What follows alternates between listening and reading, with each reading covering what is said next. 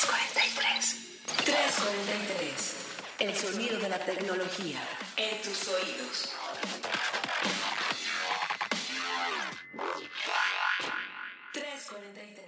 Bienvenidos una vez más, escuchas a esta edición de 343, el sonido de la tecnología hasta tus oídos. Mi nombre es Gabriela Chávez, editora de tecnología de expansión, y me complace que en esta edición en especial tenemos invitadasas de lujo de la Mesa Tecno. Pero como siempre, me acompaña y es un placer que esté aquí conmigo. Carlos Fernández de Lara, eh, arroba Charlie y ya en redes sociales. Este, la verdad es que sí, Gaby. Ya teníamos la idea de que pues, hiciéramos uno de estos podcasts, porque evidentemente, como hemos platicado en muchos otros programas, cuando decimos, bueno, vayan y chequen la nota que hizo Eren, o la nota que hizo Monse, o la nota que armó el equipo Tecno, pues evidentemente la gente pregunta, bueno, ¿y ese equipo Tecno de qué va? Exacto. Si existe ¿Tiene voz, ¿tiene voz ese equipo Tecno? Son alter egos y justamente por eso nos acompañan aquí en la mesa para hablar de este temazo sabroso. Eren, Erendira Reyes, reportera de tecnología de Grupo Expansión. Eh, estoy en Twitter como Eresina Eresina. Ahí vean todas las notas. Todos los días estamos llevando las notas de tecnología más importantes. Y a Suadero. Obviamente Suadero. Suadero, es su gato. Suadero es mi gato. Suadero Cat siempre es y es más popular que yo, la verdad. Muy bien, pues ahí está. Y del otro lado, frente a mí, está Monse, la querida Mon. Hola, hola, pues escuchas. Muchas gracias por sintonizarnos. Eh, a mí me pueden encontrar en Twitter como mon-valle. Mon-valle. Pues la verdad es que eh, ya queremos hacer este programa más familiar, más 343, el sonido de la tecnología, hasta tus oídos, pero con toda la familia que hace realidad el contenido de tecnología que les llevamos cada día, eh, liderado por Gaby en expansión.mx diagonal tecnología. Y bueno, pues qué mejor que demostrar evidentemente lo que nos toca vivir día a día, que tratando de hacer este recuento de pues ya se acaba la década. Eh, ¿Qué ha pasado en estos casi 10 años tecnológicos? Entonces, las chicas se pusieron a hacer como una mirada, echaron una mirada al pasado y sacaron algunos de los puntos. ¿Cómo le quieren hacer? ¿Quieren que vayamos punto por punto y comentamos?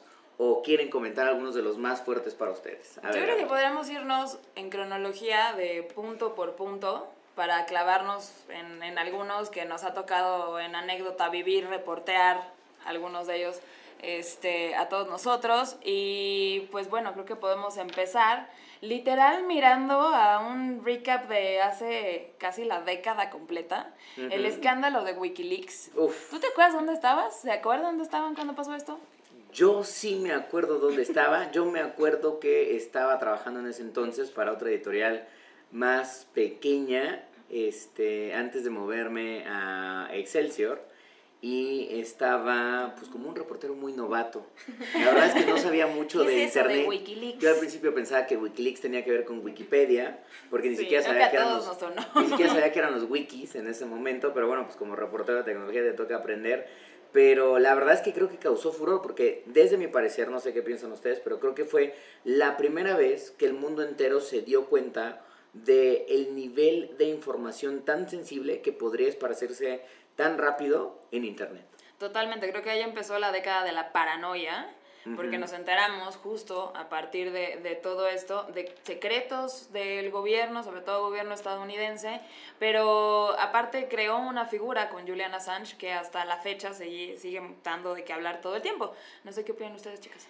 En mi caso yo todavía estaba en la universidad, muy alejada de la tecnología, by the way, pero de todos modos fue algo que sonó, o sea, que, que, lo recuerdo, lo recuerdo en las noticias, recuerdo perfectamente justo el caso de Guantánamo, justo el caso de los mensajes de 911, eh, toda la parte de las guerras que había tenido Estados Unidos y finalmente si te interesaba un poquito la política, la economía, te interesaban esos temas y saber que había datos y que había información codificada que estaba ahora sí que abierta a todo el mundo, a, mí me sorprendió muchísimo. O sea, yo iba, yo iba en último año de la prepa y también relacionaba Wikileaks con Wikipedia, pero ya después supe que era la filtración más grande de la historia de Estados Unidos, sigue siéndolo, creo que son más de 700 mil archivos los que se han filtrado en estos 10 años.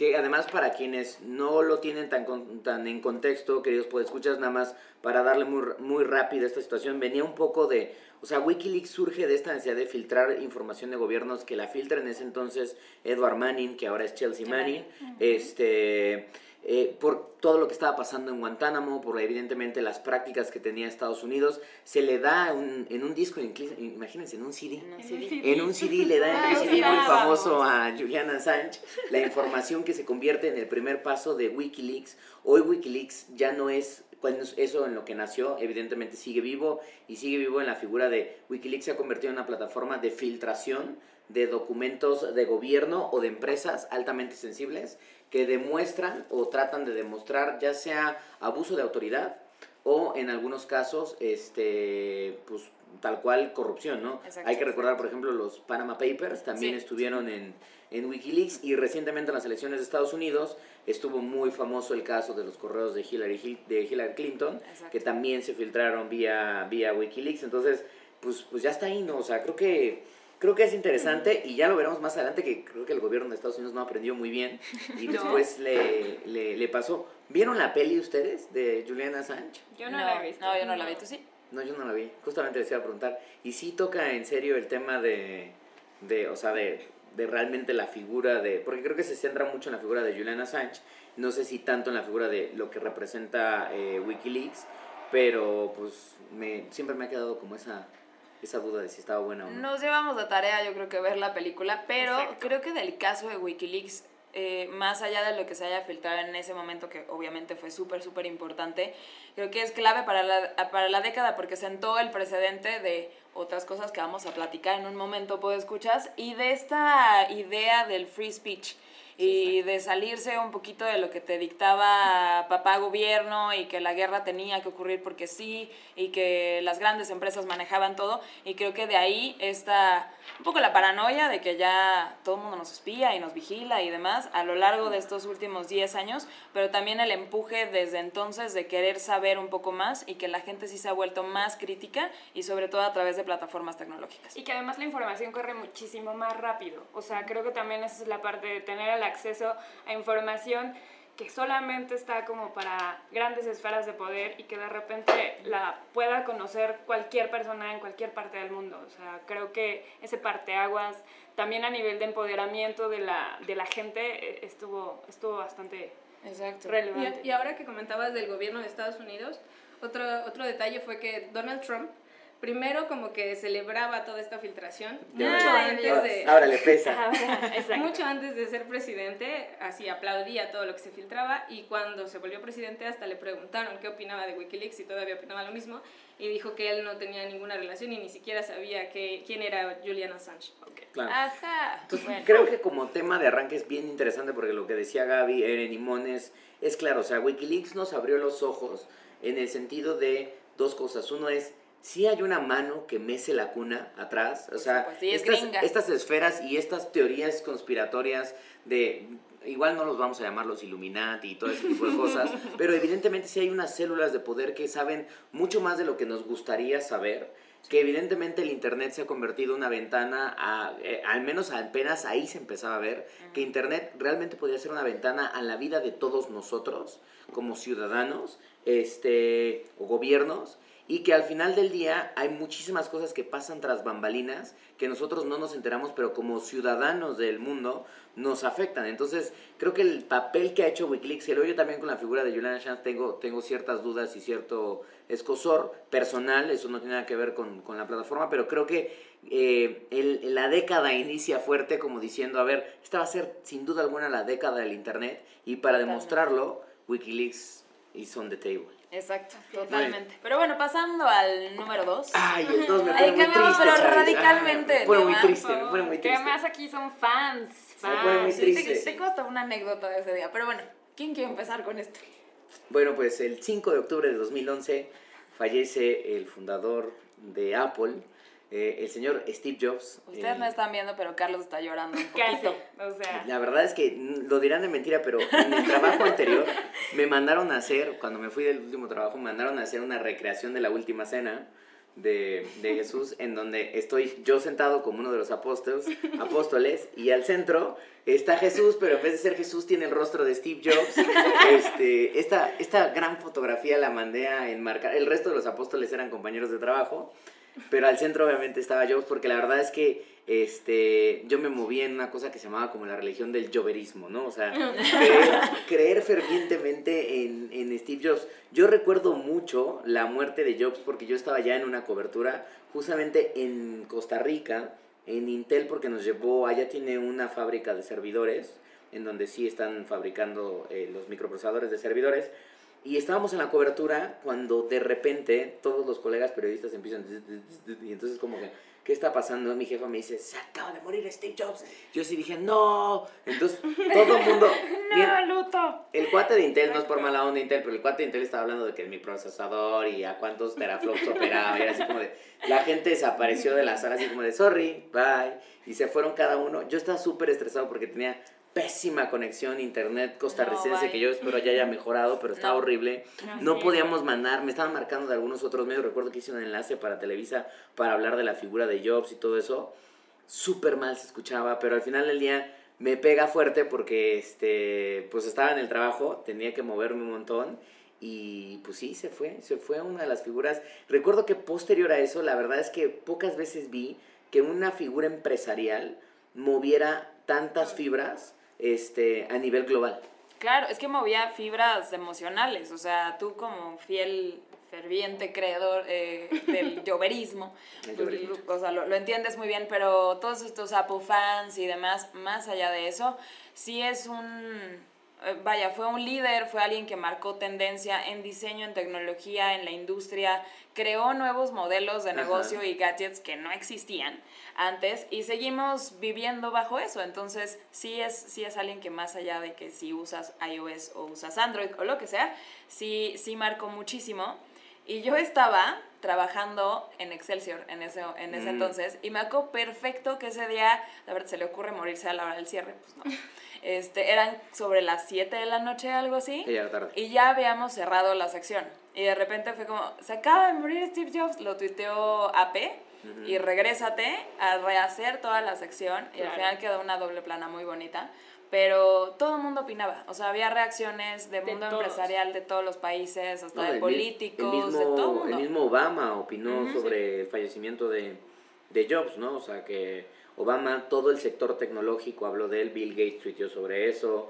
Este, al día siguiente hubo una cantidad de gente que fue con veladoras y todo eso como hacer el morning de Jobs. Entonces estuvo, y no solo en Estados Unidos, de gente dejaba afuera de la famosa icónica tienda de, de la Quinta Avenida en Nueva York, que todavía ahorita la están reparando, pero esta tienda de cristal que, este, que va hacia abajo eh, dejaban pues mensajes, dejaban velas, dejaban fotografías, o sea, como si realmente se hubiera ido un, o sea, así como cuando se fue David Bowie o algunos de ellos, es, a ese nivel de escala de fanatismo. O sea, finalmente fue un rockstar y lo sigue siendo, o sea, todavía su, su, la fecha de su muerte sigue siendo relevante para la gente de tecnología. Te guste Apple o no te guste Apple, y todavía siguen existiendo, vamos, conversación alrededor del tema justo el 5 de octubre. O sea, finalmente sigue siéndolo, sigue siendo un rockstar y va a seguir siendo un rockstar y va a pasar a la historia como tal. Totalmente. Y justo, o sea, ocho años después, pues lo seguimos recordando como un vendedor por naturaleza, un hombre muy carismático, aunque ustedes no lo crean, Charlie luego se viene vestido así de, Steve Jobs con su suéter Hasta negro. moda. Sí, de verdad. Impuso moda. Impuso moda. Impuso moda.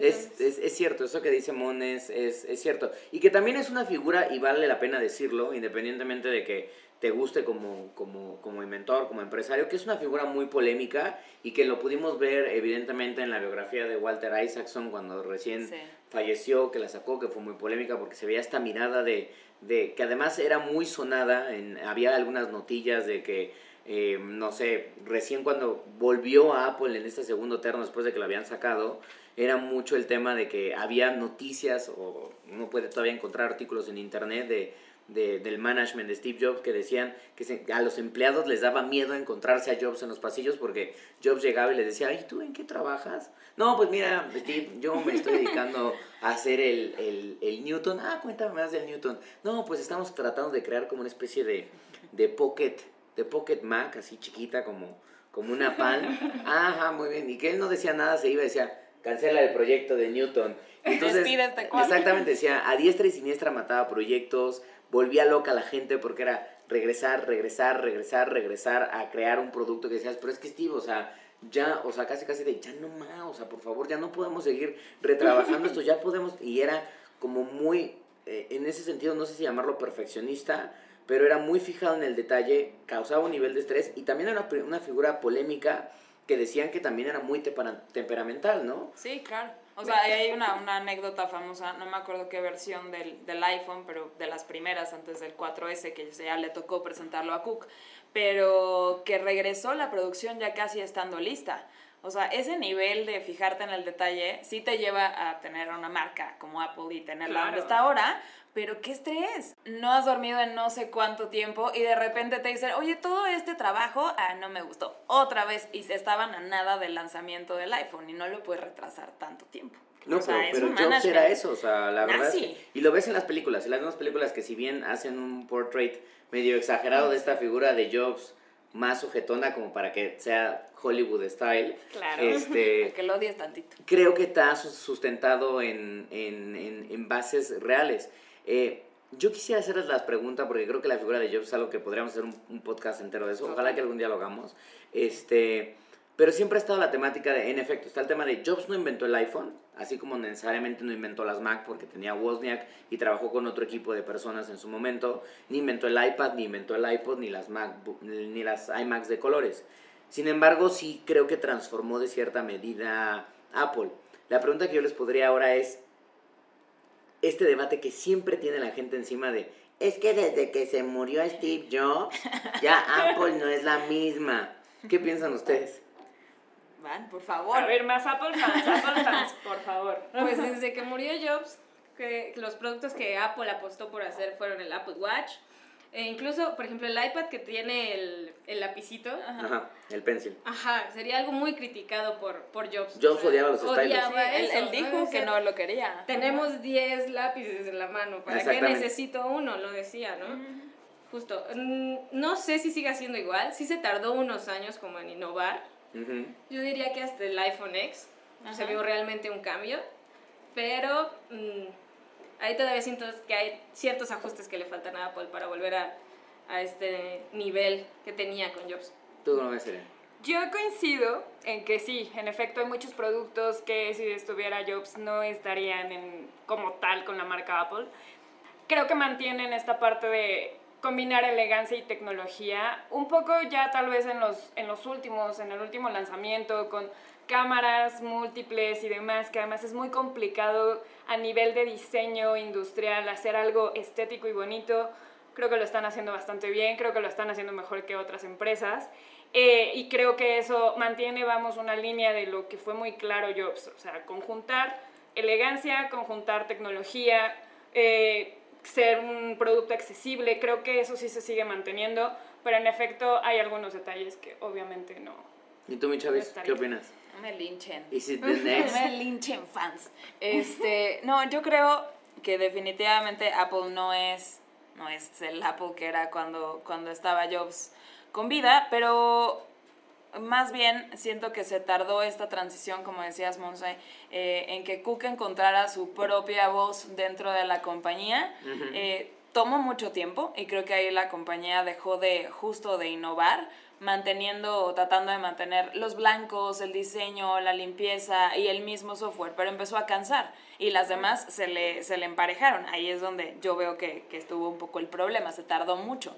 Pero ahora creo que sí realmente es un Apple bajo la voz de Cook eh, con un diseño distinto, ya ni siquiera está Ive al frente de, de diseño. Exactamente. Y ahorita el último año, año y medio, creo que empezamos a ver una renovación de la compañía, pero nunca va a ser lo que era con, con, con Steve Jobs, eso es definitivo. A mí algo que me gusta mucho es que eh, a partir del iPhone 11, la campaña de marketing que está haciendo Apple es muy, muy fuerte. O sea, ya lo vemos en YouTube, lo vemos en Parabuses, lo vemos en, en muchos lados anunciado. Y yo no recuerdo una campaña tan fuerte de los eh, iPhones anteriores y de, de los No, mismos no, AirPods. No, es no, no. Yo, yo, yo recuerdo dos campañas fuertes de, de Apple, la de, la de 1984, cuando incluso Ah, hacía sí. referencia a la película de 1984 Ajá. de, Or- de, De de Orwell, Orwell. Este, y, la, una, y otra que se hizo muy famosa que era la de eh, Think Different, que obviamente es donde aparece Albert Einstein, entonces que es muy conmovedora, muy emotiva, pero concuerdo con, con, con Mon que creo que están, y también con ustedes, que creo que está regresando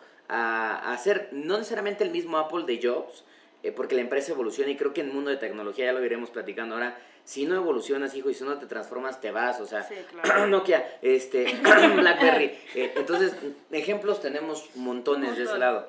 Lo que sí creo es que si, si Jobs todavía estuviera hoy en día, muchas de las cosas probablemente que resultaron ser productos exitosos, tal vez no sé si Jobs los hubiera parado, porque sí era una persona que a veces le costaba entender tal vez el cambio porque tenía muy fija una visión muy clara Claro. y, y- y ampliarla luego le, le- le causaba cierto conflicto.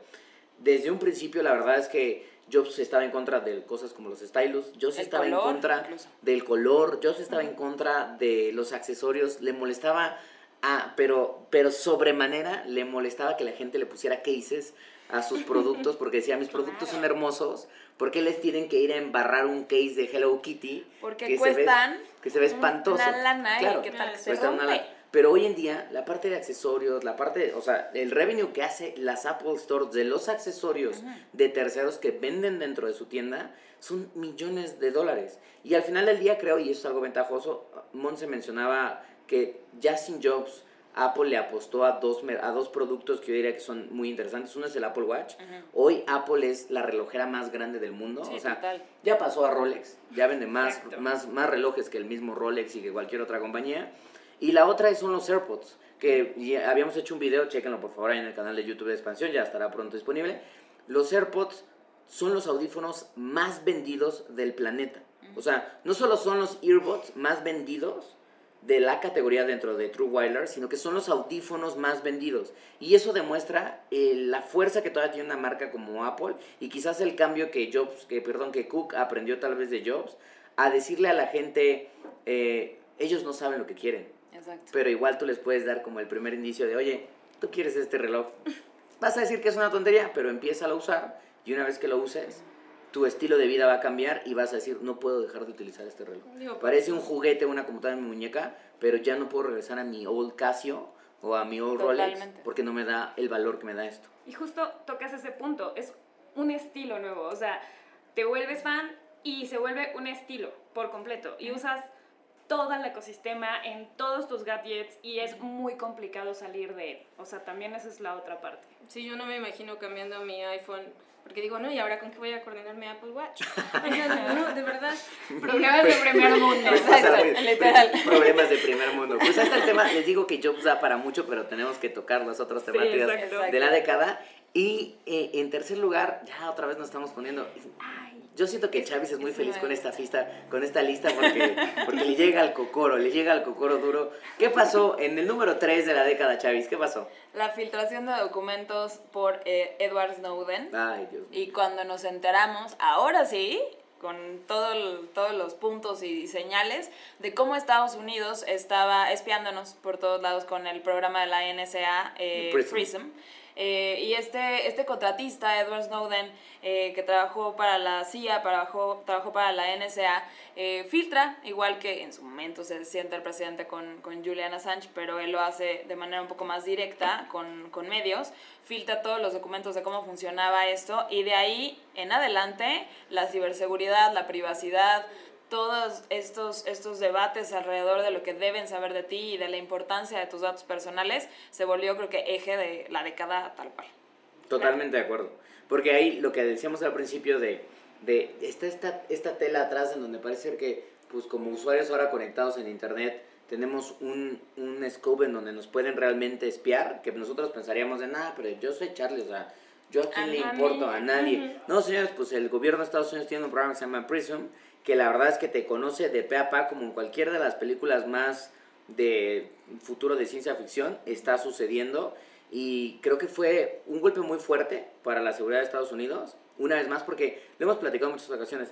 Edward Snowden, independientemente de que era interno, no era un, o sea, era un ingeniero que conocía de sistemas, pero no era un hacker experto, o sea, No, no, no, la era un gran verdad es que contratista, era un godín. contratista, exactamente, era un godín que dijo, voy a bajar esta información, aquí está mi USB, señor NSA, ta, ta, ta", y decidió hacer públicos los documentos del programa de Prism.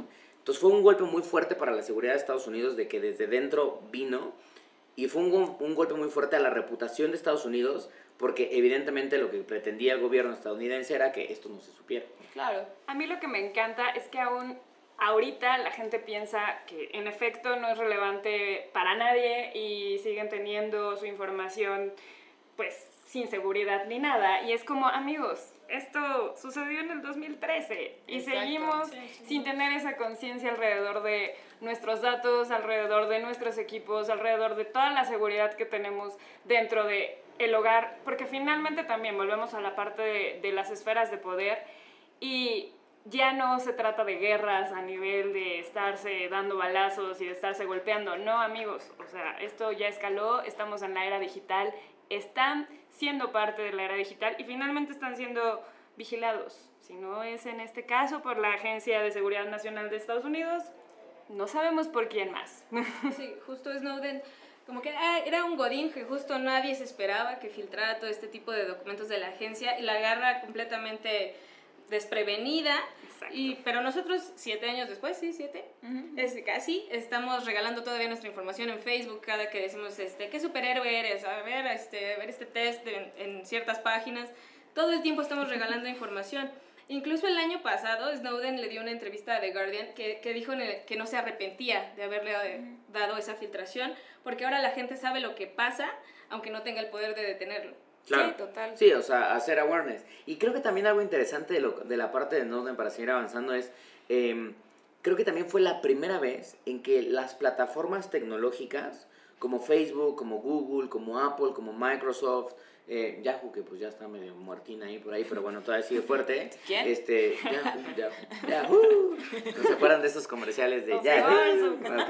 Este, Dropbox, todas ellas que formaban parte de, aparecían en los documentos, o sea, las plataformas de estas, ya sea las plataformas de estas, de estas tecnológicas o los servicios que proveían de estas tecnológicas aparecían dentro del documento que los documentos que filtraba Snowden para dar a conocer cómo funcionaba Prism.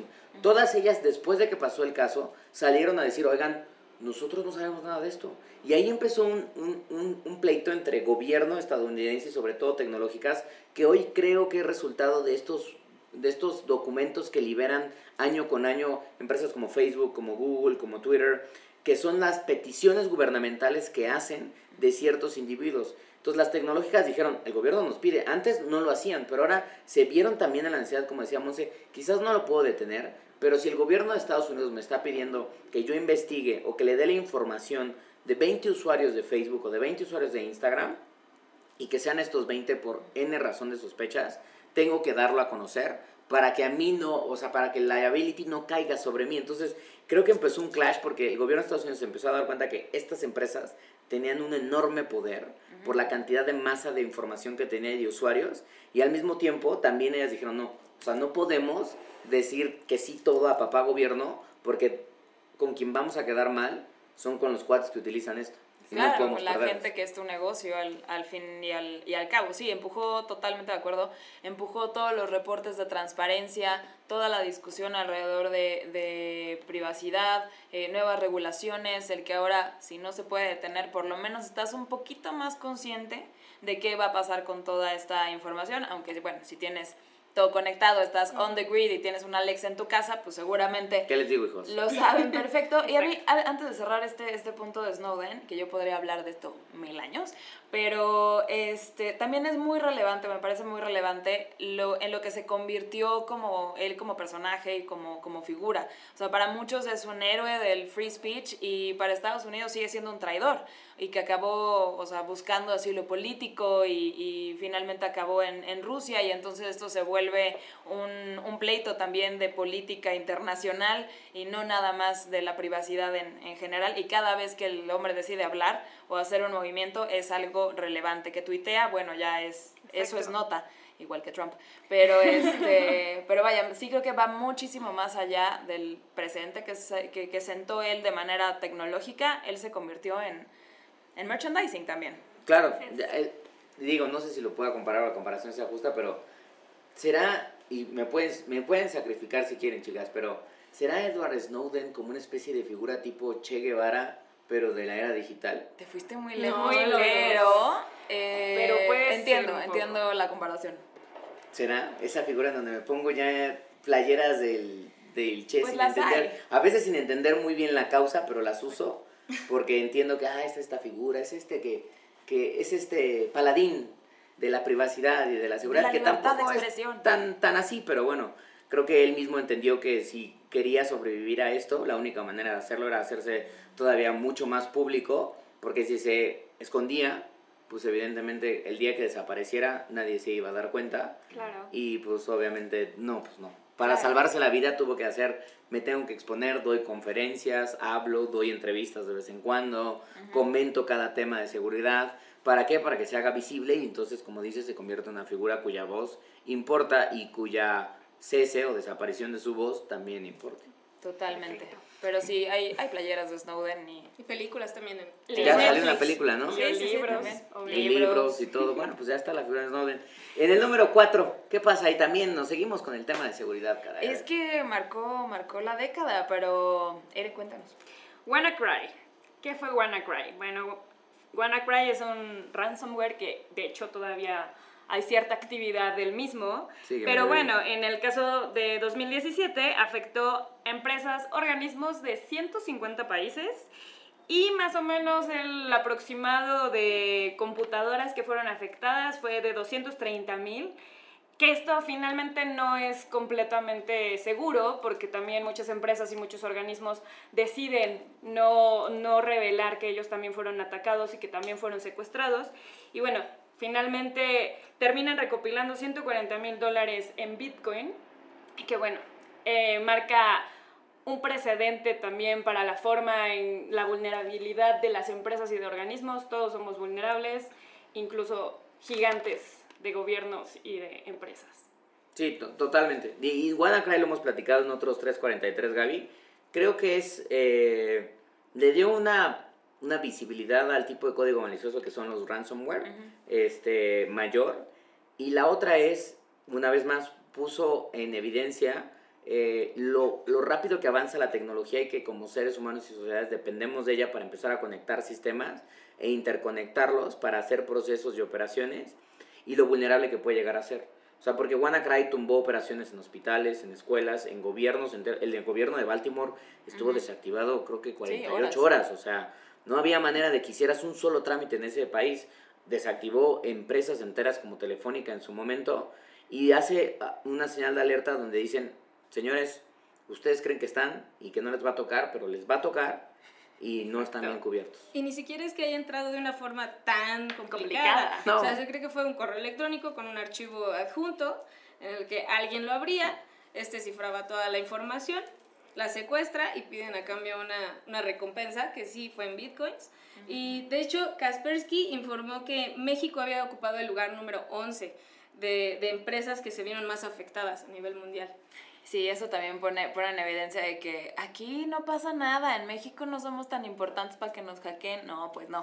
Y No. spoiler alert, seguimos siendo muy Y atacados. México o sigue, sea, siendo- al final del día, pese a que algunos pueden decir, México es un país bananero, no, la gran realidad es que es un país que está interconectado. Quizás no tenemos el grid del nivel de un país como UK o como Estados Unidos o como Corea. Pero estamos al lado de Estados Unidos. Pero al estar tan cercanos de Estados Unidos creo que nos hace más, más vulnerables. Y la historia de WannaCry, ahí chequenla, el New York Times creo que tiene un texto muy, muy interesante, pero también es una historia de esas de las que no te puedes creer porque, una vez más, es, es una vulnerabilidad que la NSA encuentra, alguien de la NSA encuentra Es verdad, es en Windows, en, en Windows XP en su momento. Exacto.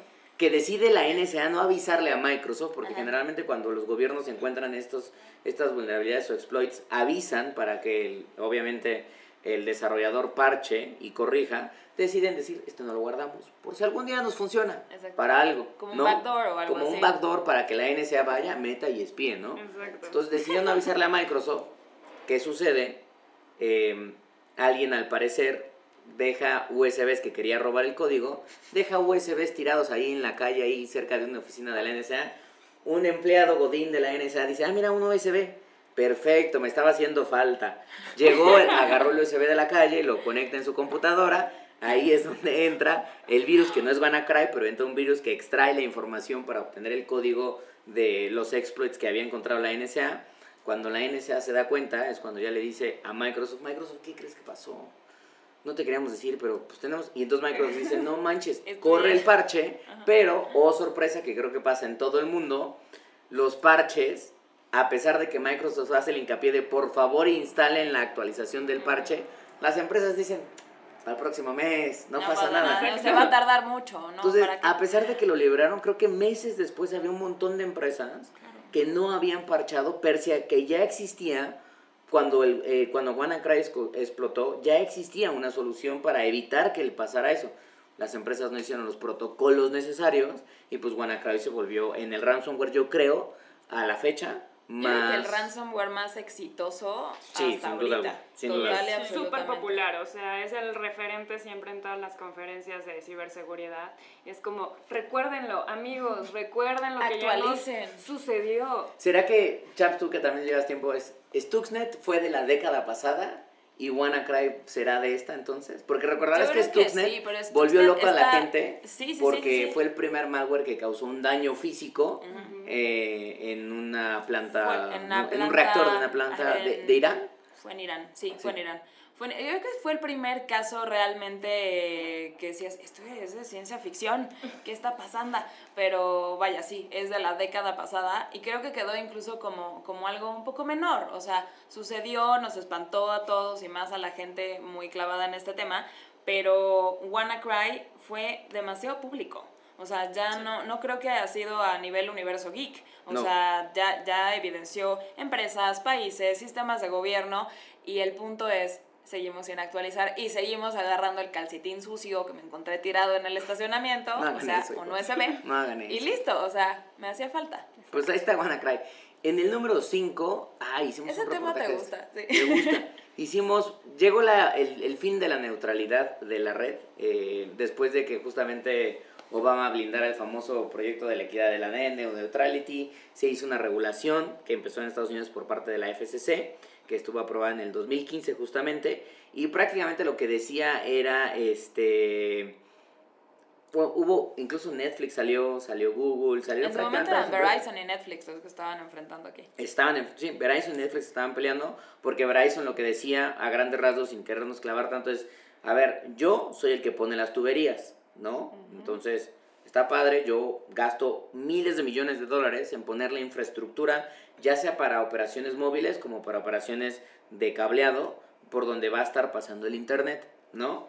Le cobro una cantidad al usuario por tener un paquetito, pero hay empresas que giran alrededor de mi infraestructura que se están haciendo multimillonarias utilizando mi infraestructura sin que yo les pueda sacar un solo peso. O sea, Netflix, por ejemplo, Google, Facebook, que ellos evidentemente no, no te cobran, no tienen la red, pero te cobran el servicio que al final de cuentas como usuario usas. Entonces el debate de la neutralidad de la red, este, los, lo que querían los proveedores de Internet es quizás hacer este concepto o esta analogía en donde en el Internet deberían de existir carriles más rápidos como una especie de autopista urbana y debería existir el periférico normal. En el periférico normal van todos aquellos que me pagan el estándar y ahí van todos así y pues ahí está, ¿no? Va. Pero si hay unos que me pagan y compran su tag Ajá. para ir en la pista del internet, compran su tag, van más rápido y entonces van a poder descargar más rápido archivos, ver mejor películas, lo que sea. Claro que todas las empresas saltaron diciendo no, porque eso es una violación a la neutralidad de la red en donde todos los paquetes deberían ser considerados por igual y tú no deberías darle preferencia a uno sobre otro. Mucho menos tomando en cuenta que con la diversificación de las empresas, muchos proveedores de Internet hoy también se están convirtiendo en proveedores o creadores de contenido. ATT con la compra que hace de, de Comcast, pues es el ejemplo perfecto. O sea, él ya tiene HBO Go, ¿cómo no darle preferencia a algo como su servicio, que es HBO Go, versus Netflix o versus Amazon Video, en el paquete de internet que te está cobrando de tu celular o de tu línea en Estados Unidos, de tu, de tu internet fijo? Entonces, interesante. Lo que todavía yo veo la duda, porque platicamos en ese texto de qué onda con México, y es el IF, el, El IF IFT. el IFT Me acuerdo que tenía sus- con sus- Gabriel Con Contreras. Gabriel Contreras, imagínate. Tenía sus mesas de debate pero creo que a la fecha pues no ha concretado nada, o sea, No, a la fecha nada y el próximo año en febrero se cambia directiva del IFT y seguimos sin hablar de neutralidad de la red. Digo, ojo, no, nomás ahí vamos a dejar esto aquí. ¿a favor o en contra de la neutralidad? Nada más rápido. A favor. A favor. A favor, Muy bien. por A- completo. A veces cuando yo no puedo jugar videojuegos bien diría, ay, sí, estoy dispuesto a pagar más, pero Quiero digo, internet de primera o de segunda. quiero un internet de primera. Pero bueno, pues ahí está, ese es rápido, pero creo que marca un hito porque es algo muy importante que son debates que antes no existían. Exacto. ¿no? Y conforme más dependientes nos volvemos de la red y de los servicios digitales, son debates que tenemos que empezar a tener y que más le vale a la 4T tenerlos en la mira porque esto con 5G encima, pues va a ser todavía más importante, ¿no? ¿A qué le doy prioridad? O sea, a una ambulancia que está conectada llevando a alguien o a alguien que me pagó algún servicio, no, o sea, se hace una ¿Alguien serie que, a de... Charlie que está jugando o a una ambulancia con alguien que va a morir? o a un Exacto. autónomo, a un autónomo que va por las calles. Entonces se abre un, un debate interesante sobre net neutrality que yo creo que no se ha acabado. No, yo tampoco creo que se haya acabado. Y pues escuchas, de todos estos momentos de la década vamos eh, avanzando, pero cuéntenos en nuestras redes sociales y en el hashtag 343podcast qué opinan, cuál les marcó, qué les gusta, qué no les gusta, qué opinan de la neutralidad de, neutralidad de la red, de Snowden, de Assange y de todo lo que hemos platicado, de Jobs Steve también. Jobs. También, también, Apple fans, manifiéstense por favor. Y bueno, llegamos al punto número 6 Ujú. que creo que de esta mesa, la que más se ha clavado en ese tema, eh, es Ere, y me encantaría que me, nos comentaras el punto número 6. Ok, la publicación del GDPR. ¿Qué es el GDPR? Bueno, el GDPR es el Reglamento General de Protección de Datos de la Unión Europea. Y bueno, ¿qué es eso?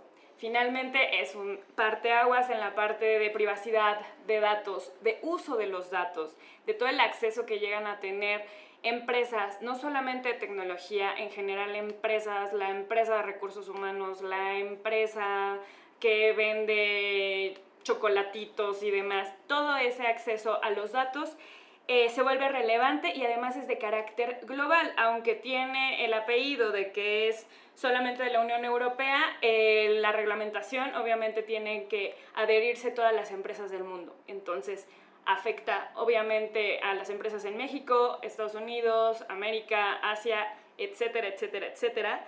Y bueno, es obviamente un, un impacto que ha tenido, es que se han generado multas, se han generado nuevos reglamentos. En el caso de América Latina, Brasil tiene un reglamento ya similar. En el caso de la ley de protección de datos personales en México también es, es algo que, que es como una antesala a reglamentaciones un poquito más, Más más, fuertes. fuertes.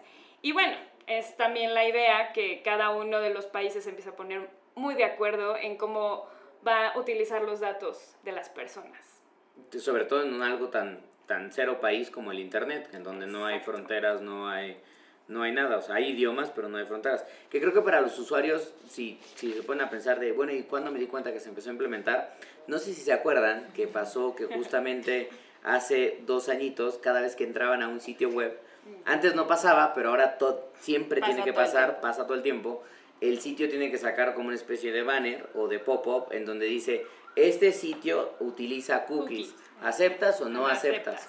Que es algo nuevo que varios usuarios eh, evidentemente dicen, ay, ya, sí, acepto, ya, ya quiero, ya te doy toda mi información o no acepto. Eso sucede por parte de justamente del GDPR, que es una parte pequeñita, pero es obviamente la obligación que tienen todas las personas que tienen una presencia en Internet de avisarle al internauta que su sitio utiliza cookies para hacer tracking que eventualmente se puede utilizar para hacer venta de publicidad o lo que sea, ¿no? Exacto. O El cualquier chiste, otra cosa. el chiste es que todo sea muchísimo más transparente, ¿no? Exacto. Pues ahí está.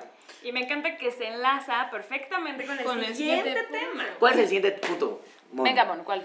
Pues Cambridge Analytica. Ay, Tan, tan, tan. Facebook. Si recordamos bien, eh, pues toda esta, todo este escándalo que, que ocurrió hace dos años. Sí, Sí, dos años. Dos años que para Facebook han sido realmente No, complicados. creo que han sido como 10 para eso. en los que hasta Mark Zuckerberg tuvo que Envejeció. ir a... Mark Zuckerberg envejeció, oiga. Cambio de corte. en el que se, se dio cierta, se destapó que esta, esta firma había, que había llevado aparte la, la campaña de Donald Trump, ¿no? Había usado información de manera inapropiada de millones de usuarios. 87 millones de usuarios fueron afectados Eh, y en mayo de 2018 cerró esta firma, que siguió todavía con problemas y todavía en este, pues en este proceso de investigación. Y a partir de eso, Facebook empezó también a ser mucho más transparente como la, la, forma en la que recolecta tus datos y lo que hace con ellos y también ya te da la opción de borrarlos, ¿no? De, de todas sus aplicaciones. Exacto, y todo esto surge por los famosos quizzes. O sea, es que todo tiene una anécdota tan... ¿Qué, perso ¿qué personaje de Harry Potter soy? Exacto. ¿Qué este, personaje de Friends soy? ¿Qué frase de, no sé, de Good Wife me representa? Todas esas quizzes. Cualquier cantidad de quizzes que, que todos hemos contestado y demás, y aplicaciones, o esta se, volvió tan fácil el abrir una nueva cuenta o un perfil en cualquier otra plataforma, no sé, Uber, Netflix, eh, Tinder, el que quieran, pero todos para evitarte tener otro password y otro perfil y dar tu mail y ta, ta, ta. Todo era como, ah, conéctame a través de Facebook. Y tal, la, la, Ahí fuimos dando datos a diestra y siniestra hasta que un desarrollador tercero eh, empezó a hacerlo a través de, de, los quizzes, tenía acceso a demasiada información y esto se ligó a esta firma de, de análisis político Cambridge Analytica, que pues sí, empezó a, a, moldear eh, la intención de voto justo en la elección, en la que aparte no era cualquier candidato el que terminó siendo presidente, era Donald Trump. Y creo que esto para Facebook es, eh, vaya, el parteaguas en, en todo el manejo de la compañía, en el management de Zuckerberg, en destapar lo dependientes que somos de, de, la, de la compañía en sí para, para usar otras cosas. Eso es un habilitador de, del Internet en, en, general como un servicio. Y a la fecha le sigue, eh, vaya, o sea, la compañía sigue pagando las consecuencias de este, no, y le sigue este error. No, yo creo que lo que pasó ahí, y, para la parte, porque trato siempre de entender como la situación de qué hubiera pasado si, si Zuckerberg es mi cuate o si cualquiera de nosotros de resulta que fuéramos Zuckerberg, ojalá, porque es me, hace falta, me hace falta pagar unas cosas y yo sé que Zuckerberg no tendría problema eso. Pero lo que voy es que yo creo que en Facebook, y, y además se vio, ¿eh? en Facebook, ni el mismo Zuckerberg, ni Sheryl, ni nadie dentro de Facebook, todavía, a pesar de que sabían los miles de millones de usuarios que ya tenían en su plataforma, creo que no les caía el 20 de el nivel de relevancia y poder que podría tener Facebook para manipular el sentir o el pensar de sus propios usuarios. No ellos directamente, pero alguien dentro de su plataforma. Porque quizás eh, tontamente ellos seguían pensando que Facebook era una plataforma para compartir la foto del bebé, la foto del viaje, o algún chistecín con algún amigo, la cadena de oración de la tía, lo que fuera. Pero realmente no era una, una herramienta para mover. Cuando le preguntaron por primera vez a Zuckerberg si creía que Facebook había sido utilizado como para mover la intención de voto, casi casi de pen, no tiró a la persona que le preguntó porque dijo, esto es, esto es imposible, hijo, no, no hay manera de que sea. Corte A, se revela Cambridge Analytica, el data mining que hacen de estos 87 millones de usuarios y cómo sí podían moverlo, porque sabían perfectamente qué te gusta, qué no te gusta, cuál es tu afiliación. Si tenías dudas de algo, de no, es que quiero votar por no quiero votar por Trump porque no sé qué, te targeteaban directamente con noticias. Si eres racista, si no, o sea, sabían cómo hablarle a toda esta gente, pero ahí sí yo no estoy de acuerdo contigo. Yo creo que sí, no, no inventes. Yo creo que sí sabe, o sea, sí. sabía eh, Zuckerberg el poder que tenía Facebook, porque no es que a estas alturas, hace dos años, la compañía solamente se dedicara a hacer un feed de fotos de bebés y de niños no, no, compromiso. completamente de acuerdo. Tenía ya negocios alternos. Entonces, creo que el data mining sí tenía idea del nivel que, que tenía. Uh, no pensó que alguien más lo fuera a hacer tan fácil, creo. Eso puede ser completamente cierto. Y pone también en parteaguas justo esta parte de los metadatos. O sea, no solamente es como la relevancia de saber tu nombre, tu edad, tu sexo. No, o sea, la relevancia de los hábitos de consumo que tienes, la relevancia del equipo de celular que ocupas, la relevancia de dónde te conectas. Finalmente, toda esa información y de los hábitos que tienes dentro de la plataforma pues te van segmentando y te van volviendo justo una figura dentro de toda esta red de algoritmos y te van guiando por algoritmos. Entonces también ese poder como detrás de bambalinas del algoritmo y del poder que tienen para llevarte la información que quieres, la información que no quieres, te la oculta, esta experiencia de las redes sociales, que también te vuelves tan adicto a ellas, tiene una razón de ser. Entonces también esta parte de tras bambalinas del algoritmo es, lo pone en evidencia por completo Cambridge Analytica. Totalmente de acuerdo. Y justo como los algoritmos fueron los que llevaban a toda esta gente a páginas que difundían fake news, que estaban ya, ya súper manipuladas, ¿no? Eh, incluso fotos de Hillary Clinton que estaban, según con líderes rusos, eh, empezaron a lavarle a la, la cabeza al, al, electorado y algo importante va a ser pues ver la siguiente elección, cómo, cómo va a tratar Facebook de controlar esto, porque si bien son millones de usuarios, pues tampoco, y aunque tienen un, todo un equipo que, que intenta pues trabajar sobre este control de información, tampoco es que tengan todo, todo en las manos. No, no, completamente de acuerdo. Y ahí nada más, quizás para cerrar este tema, Gaby hizo un reportaje, y ya lo hemos presentado otras veces, Gaby hizo un reportaje muy, muy extenso sobre el valor de las, de las noticias falsas, lo fácil que es crearlas, el dinero que hay detrás de ellas, que también creo, y, y, y siempre he sido como muy, muy, personalmente, muy, pienso que a veces para que la gente entienda la situación, la, la, bomba nos tiene que explotar en las manos. Totalmente. Porque si no, no, o sea, hasta que no pasó lo de Cambridge Analytica o los constantes textos de las noticias falsas, nosotros como usuarios no nos parábamos un momento a decir, oye, ¿y esto que estoy viendo, pues viene de algún medio serio o de dónde viene? Facebook lo va a tratar de hacer el próximo año al generar un tab de noticias en donde obviamente solo va a meter a los medios de comunicación que tengan cierto nivel como de de certificación que Facebook pueda decir es expansión, es el Universal, es Reforma, es el New York Times, es de Washington Post, es de Guardian, y entonces ahí garantizarle al usuario de lo que ves aquí es verdad. ¿no? Puede tener cierto bias como todo medio de comunicación, pero es verdad. No es una nota inventada de Hillary Clinton se unió con el, con el diablo y le prendió lumbre para que la haga ganadora, que te la terminas creyendo, pero al final del día creo que esa explosión, uno, le explotó a Facebook en la cara, pero también nos explotó a nosotros como usuarios de decir, pues creo que quizás debo de empezar a creer menos en las cositas que me mandan en cadenas de WhatsApp, la tía, pues, este, la tía o cualquiera, o a empezar mínimo a cuestionarlas porque hay muchas personas que quieren compartir información real, pero también hay tal vez cientos de miles que quieren simplemente o molestar o generar un ingreso divulgando información falsa o crear pánico. Y claro. acabas de poner un punto en cuanto al reto que tiene Facebook en el caso de WhatsApp.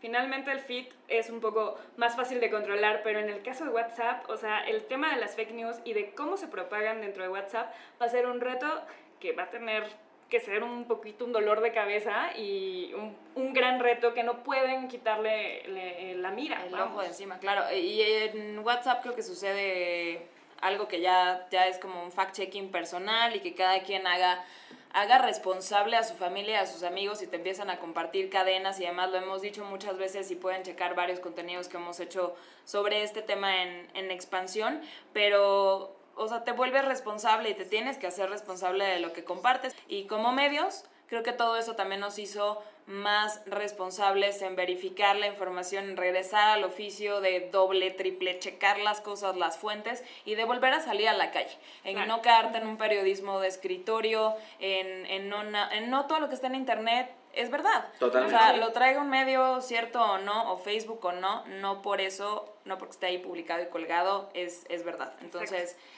Más responsables, ¿no?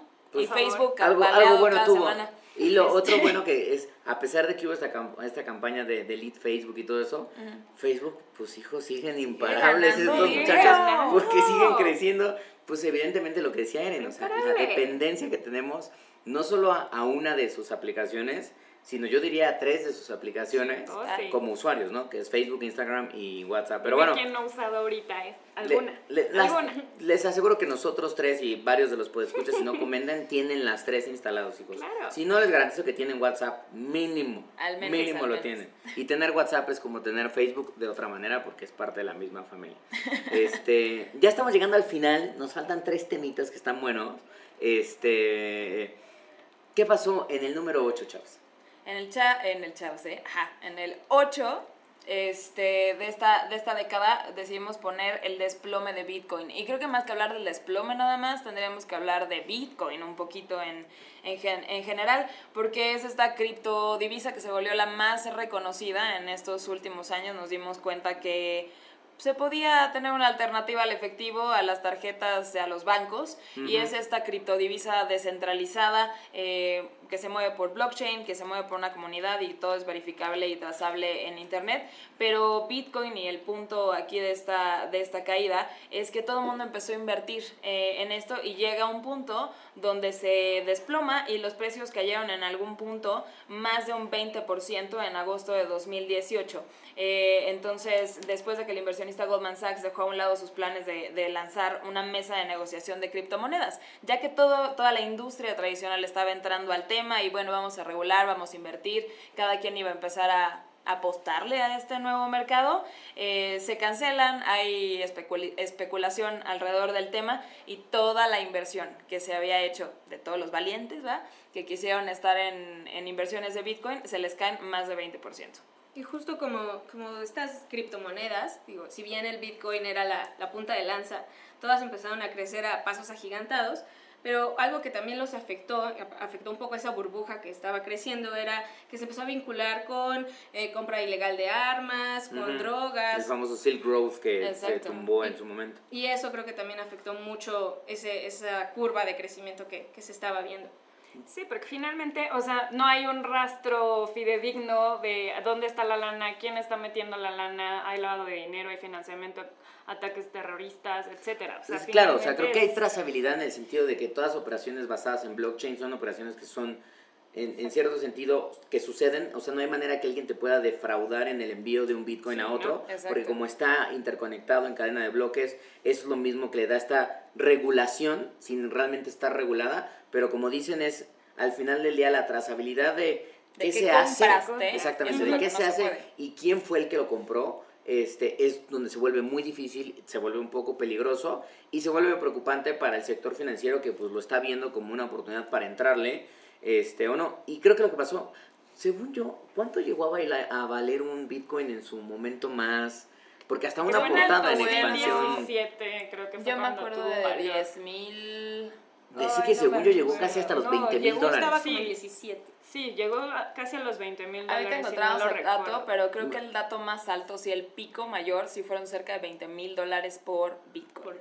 O sea, y, eso dio nacimiento, yo no sé si ustedes se acuerdan, pero en YouTube, es más, en YouTube hay una historia muy famosa de una empresa que se llamaba BitConnect, en donde el cuate que vendía, le vendía a la gente que invirtiera en Bitcoin, pero no le vendía ni siquiera cómo, solo se paraba en el escenario a gritar BitConnect y entonces decir que él ya había perdido su trabajo, pero que empezó a decidir invertir en Bitcoin, no sabía cómo, y entonces que llegaba con, con cientos de miles de dólares a la mesa y que su esposa quedaba sorprendida. Creo que hubo también muchos, mucho scam, dado el nivel de ruido que había, había tanto scam en el mundo digital de cuates que decían, ¿Tú quieres saber cómo tengo estos siete Lamborghinis? Yo Secreto es Bitcoin. Págame este curso de 1.600 dólares y te voy a dar todos los secretos para que tú también... Y se va subiendo a su auto mientras está con, con dos mujeres modelos así como de para que tú también vivas esta vida. Y se arranca como de... Pues obviamente también hubo un montón de gente defraudada que justamente lo que decía es hacía literalmente, o sea, levantaba hipoteca sobre la hipoteca de su casa para poder meterle lana a empresas que ni siquiera procesaban realmente Bitcoin. Entonces, porque había un enorme desconocimiento que yo creo que eso también fue lo que causó una caída importante en, en la criptomoneda. Sigue y sigue fuerte en este sentido, pero también está la duda de qué va a pasar. Y Mon lo decía, o sea, que Bitcoin es una de ellas, pero ahí está Ethereum. No, o sea, exacto. En algún momento creo que hubo Dogecoin, ¿no? O sea, hoy hay criptomonedas hay, que... quieras, basadas, o sea, con, con, nombres, no sé, que para comprar eh, bienes raíces, o solo para comprar mota, o para perritos, lo que quieras, o sea, hay, hay una infinidad de... se vuelve también como, como una secta, a mí que me encanta hablar de secta, se vuelve justo como una secta, o sea, adoras finalmente a la parte de blockchain y del manejo eh, de efectivo, no efectivo. Eh, Exacto, y ya encontré el, criptomonedas. El dato, 17 de diciembre de 2017 justo antes de que explotara todo esto, llegó a valer 19.783 dólares. Uf. O sea, pero de enero a agosto del 2018 perdió 400 mil millones de dólares. Ay, me dolió. Ahí está. Ay, me dolió la inversión. Para que también sean conscientes si le quieren entrar a esto, que pues, evidentemente en, en, en el mundo tecnológico las disrupciones pueden irles muy bien, muy rápido, pero también les puede ir muy, muy mal. Entonces, lo que sí nos queda claro es que al menos lo que es la tecnología detrás de Bitcoin, que es blockchain. cadena de bloques, sin duda alguna va a ser una disrupción súper importante en los próximos 10 años. Totalmente. A medida que no solo se utilicen en criptomonedas, sino que se empiece a utilizar en otras cosas como votaciones, servicios, firma de contratos, incluso hipoteca, la firma de, de- de la compra de, compra de viviendas, porque les da legalidad, les da seguridad y evidentemente te permite hacerlos de manera digital, este, eh, de, de manera digital y de manera segura. Entonces, interesante ver qué va a pasar, no solo con Bitcoin, sino con lo que está atrás de Bitcoin. Total. Pero bueno, pasamos al punto número 9. Vamos Ahí a está. cuéntanos. El chisme del, del El 2000 chisme del año, Pati, 2019. cuéntanos, No, por favor. Pues un conflicto que empezó siendo algo político entre China y Estados Unidos se vuelve también el ring para Huawei. Entonces, tenemos que Huawei es una empresa que depende mucho de, también de Estados Unidos, de comprar semiconductores, empresas americanas, y Donald Trump lo agarra como de pues, cochinito, ¿no? Para golpearlo un poco, porque está creciendo a pasos agigantados, y entonces primero empieza a poner ciertas ciertos Restricciones. como restricciones para que las empresas no le vendan estos semiconductores que necesita y luego como que estuvo unos días sí, unos días quitaba la sanción, otros días no, estábamos como al gusto de Donald Trump Ajá. y empieza a afectar este, este intercambio comercial entre Estados Unidos y China. Ahí empieza a escalar, ¿no? La discusión claro. ya era una, una cosa de, de, de tratados comerciales, literal.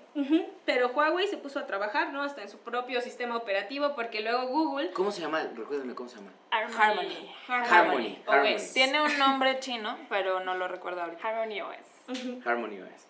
Entonces, cuando empieza Trump a hacer toda esta polémica de las restricciones hacia Huawei, empresas como, como Google empiezan a decir, bueno, yo ya voy a tener mi, mi sistema operativo, lo voy a, se lo voy a quitar. Ujú. Eh, luego, pues terminó siendo un acuerdo ahí raro, pero mientras eso pasó, Huawei empezó a trabajar en su sistema operativo, incluso ya presentó su primer, su primer smartphone con este sistema. Ajá. Ujú. Pero digamos que todavía, o sea, todavía tiene acceso a, a aplicaciones de, de, De de Android.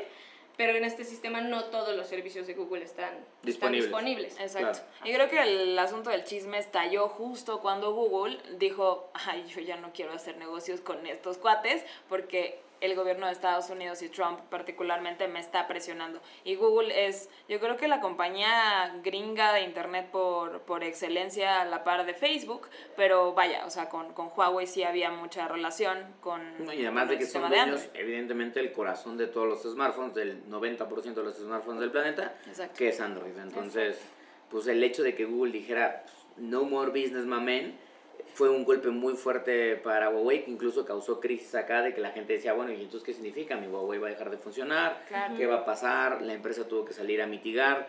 Eh, todavía está en duda de si la extensión de, de- de trabajar con ellos se va a ampliar. Lo que sí me queda claro es que para la empresa, por ejemplo, el lanzamiento del Mate 30, que era uno era el teléfono con el que lanzaban y cerraban el año de Era manera el importante, flagship. Desapareció. O sea, Claro, el teléfono llegó a México, llegó a México con una versión de Android que es como el Android de que Google le presta a cualquiera mundo, así de tú, tú lo puedes tener, pero es el estándar, no es un Android realmente trabajado de la mano del operador y obviamente está súper, súper limitado. Entonces, eh, al grado de que Huawei paró campaña de marketing, paró campaña de distribución en general y que incluso algunos operadores como Telcel lo están deslistando de, de sus listas porque la gente no pues no los va a comprar porque al final del día ni siquiera los pudo los pudo ver y pues saben ellos que no les está ofreciendo la experiencia. Entonces creo que a la empresa sí le ha pegado. También como empresa creo que es un monstruo de hacer dinero y de tamaño. Así es. Este, mi preocupación, y no sé cómo lo veas, Charles, es que yo, por más que lo vea, a pesar de que incluso Estados Unidos llegaron a un preacuerdo con, con China, que hace poquito se anunció, yo siento que esto no se va a ir. No, por Está supuesto que no. Y ahorita que decías, bueno, la parte de devices le está pegando y le pegó muchísimo en el lanzamiento del Mate 30. Ok, sí, pero eso es una parte de todo lo que es Huawei. O sea, ahora que, que tuve chance de estar más cerca de la otra parte del negocio de redes, telecomunicaciones y todo lo que están haciendo, son dueños de todo el circulito. O sea, pues escucha, si se ponen a pensar, son dueños del procesador, pero de la red y del nodo hasta de tu smartphone. Entonces, ¿qué más me da si no compras mi smartphone? Tengo Claro.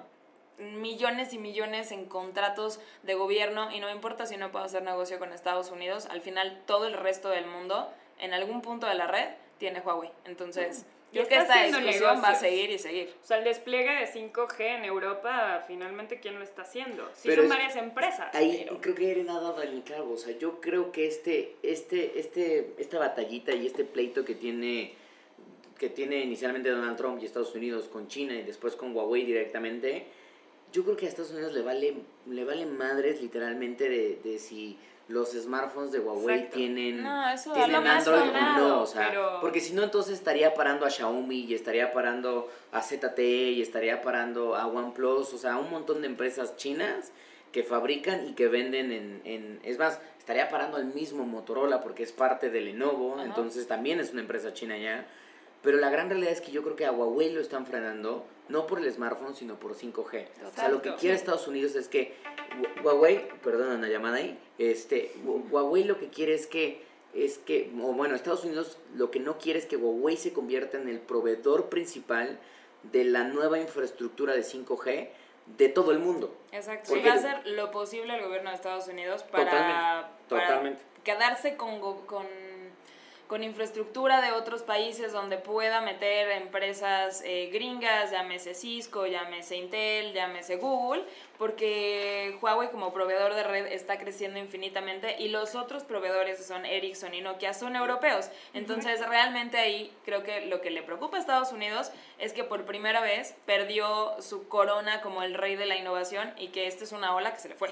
Entonces, Totalmente. pues a ver cómo se salva. No tiene un jugador en 5G. Aunque Este, irse en contra de No sé. aunque irse en contra de Huawei fue inteligente de alguna forma de Don- por parte de Donald Trump porque sigue siendo el segundo fabricante de smartphones eh, a En el nivel mundo. mundial, ¿no? Sí. Claro. después de Samsung. No, y ahí le va a pegar de- un de poco. Totalmente, totalmente. Pues ahí está el tema, no va a parar, vamos a seguirlo cubriendo seguramente este el próximo añito esta Sigue situación. dando chisme. Pero para cerrar bien el, el cambio de década, ¿por qué no cerrar con una cosa ampliamente futurista? Que sí suena súper ñoña, que sí suena un montón a ciencia ficción, pero que ya es una realidad. Y, a es- Carlos se le llena el corazón de se amor. me cuando llena el corazón de amor, muchachos. Y es que realmente inicia la era del cómputo cuántico, porque no sé si recordarán, pero en octubre de este año salieron varias notas con, con- que decían, Google logró la supremacía. Y uno las empezaba a leer y decían, esta nota pagada ¿Qué por es eso? supremacía, ¿por qué? O sea, me suena como que le estamos haciendo mucho el caldo gordo a Google.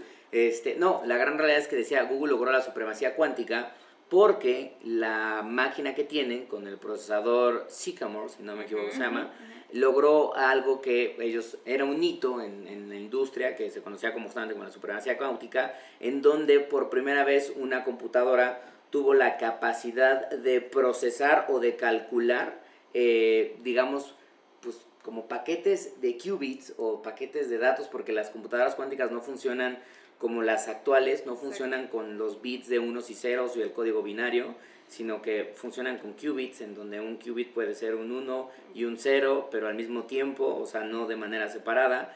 Total que al final del día, sin entrar en tanto técnico, ojalá algún día podamos traer un expertazo de esto para hablar de 343 Por de este tema, pero lo que marca Google con esto es arranca la era del cómputo cuántico en donde ya realmente estamos pudiendo hacer procesamiento que eventualmente podría ayudarnos a resolver problemas de los cuales la mente humana ni siquiera tiene idea de cómo empezar a solucionarlos. Exacto. Y esta parte de la supremacía, creo que la manera más, más fácil, con, como se me ocurre resumir de lo que son capaces ahora hacer en, en Google, es que eh, cualquier computadora normal de poder, por supuesto, pero se tardaría 10.000 años en realizar una función y ahora esta, este procesador de, de Google se tarda segundos en hacerlo.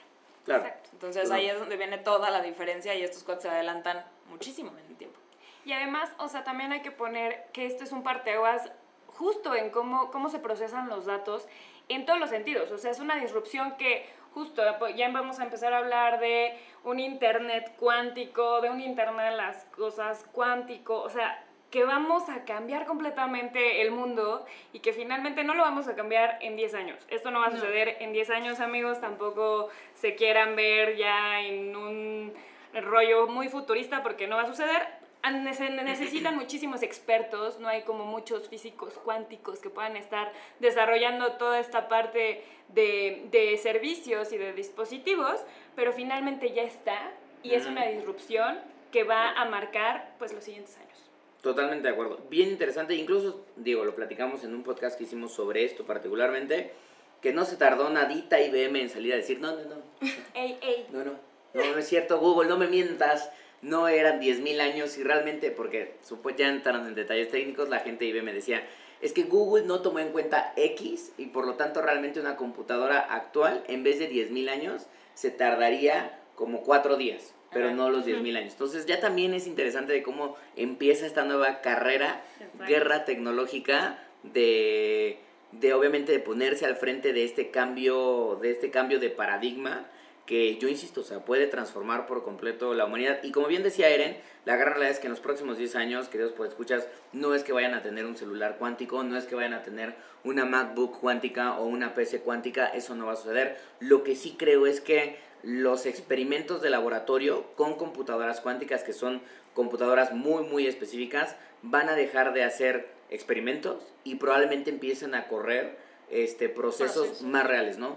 El desenvolvimiento de la cadena de ADN de, de la genética humana, eh, quizás factores predecibles, por ejemplo, los del clima o el movimiento de la temperatura de la Tierra, para tratar de realmente entender cosas que hoy pues las máquinas no nos dan para entender. Entonces, creo que es lo que va a empezar a pasar la próxima década, pero es bien interesante que esta, que 2019 haya cerrado con este hito.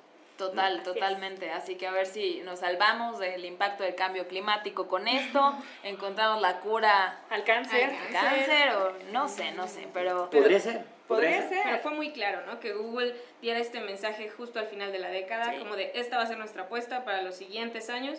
Si bien no será toda la siguiente década, to- tomará un poco más, pero sí se ve que Google va a ser en algo que va a invertir y a lo que otras empresas tecnológicas también se van a, se van a sumar. Sí, creo que ya cada quien empieza a levantar su banderita de yo voy por este negocio, yo voy por acá, a mí me preocupa esto, tal. Entonces, pues a ver cómo nos pinta. Pues a ver, ahí vemos a Google. En cuántico a Google, IBM y Microsoft seguramente van a estar ahí. Y pues Seguro. interesante. Pues muy bien, pues ya están esos los 10 momentos de la década tecnológicos. Queridos, pues escuchas, a ver si nos faltó alguno, ¿por qué no nos lo dejan con el hashtag 343 podcast? Se vale, igual se nos fue alguno. La verdad es que han pasado muchas cosas en 10 Mil años. cosas. Yo no me acuerdo de todas, yo no me acuerdo ni siquiera que desayuné ayer, entonces también... Ni hoy. pues, discúlpenos. Este, pero ahí están. eh, muchas gracias por habernos acompañado en este largo pero bien interesante podcast, La, la Realidad. Este, gracias a Mon y a Eren que se unieron. Gracias por la Ya vengan más invitación, seguido, ¿no? Invitadas de lujo. Ya vengan más seguido, ¿no? Es lo que digo. Esto es muy Eh, divertido, me gusta. Entonces, gracias por acompañarnos, Chavis, como siempre, muchísimas gracias. Un placer, Carlitos. Y no se despeguen porque vamos a hacer otro podcast con la familia Tecno, en donde pues ahí vamos a estar hablando de otro temita también como de recuento que va a estar sabrosón. Va a estar sabroso y vamos a futurear, nos vamos a, a meter a... Ya dijimos qué pasó, ahora vamos a, a pensar en qué esperamos de... Exactamente. ¿Qué podrá pasar? Exactamente. Entonces vamos a ver qué pasa y bueno, de nuevo nos pueden seguir en las redes sociales de Expansión, arroba Expansión MX en Twitter, estamos como Expansión en Facebook y también estamos como Expansión MX en Instagram. Recuerden siempre con el hashtag 343podcast. Nos despedimos, que Dios puede escuchas y nos escuchamos la próxima semana. Bye. Bye. 343. El sonido de la tecnología en tus oídos.